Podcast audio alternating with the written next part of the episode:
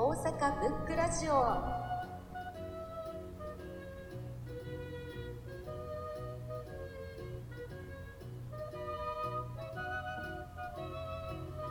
この番組は本が好きな人たちが集まり本から始まる様々な思い、広がりを記録してつないでいく番組です。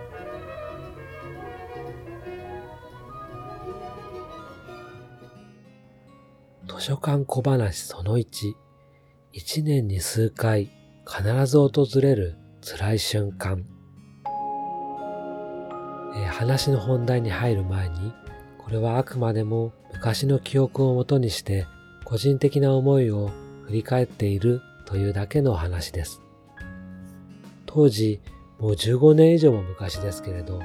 とある大学の図書館で働いていた頃、年に何回もこの悲しい瞬間が必ず起こりました。それは何かと言いますと、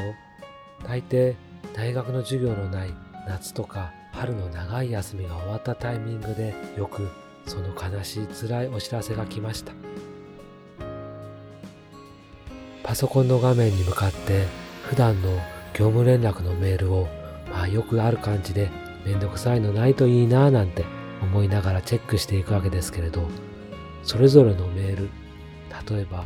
〇〇研究室〇〇どこどこの論文複写希望とかいろんな業務連絡があるたくさんのメールの中に普通にそれは紛れ込んでいるんです。他のメールと同じように無機質なタイトルがあってそれをポチッと開くと、学籍番号、学部、氏名、それが数人分ずらずらずらっと並んで、以上の生徒が死亡しましたので、各部署手続きをお願いします。とあるんです。細かい文言は忘れましたけれど、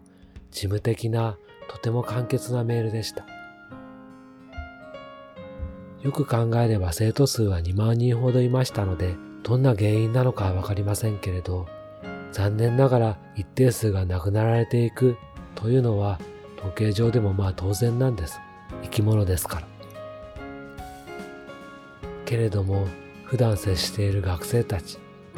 ちょっとした会話を交わしたり、表情のやり取りをしたり、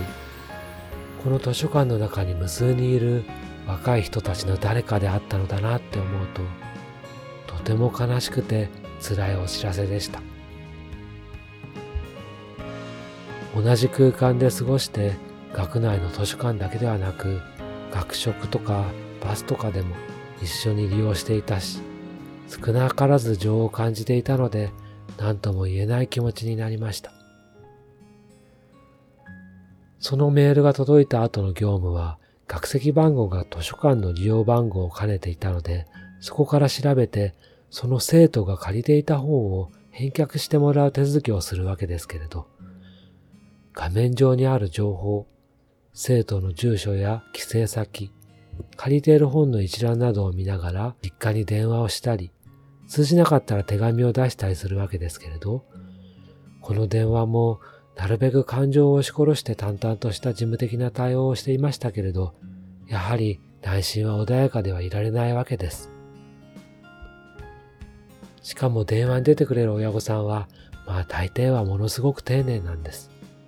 息子が、娘が生前大変お世話になりました。などと言われてから何と返せばいいのかよく悩みました。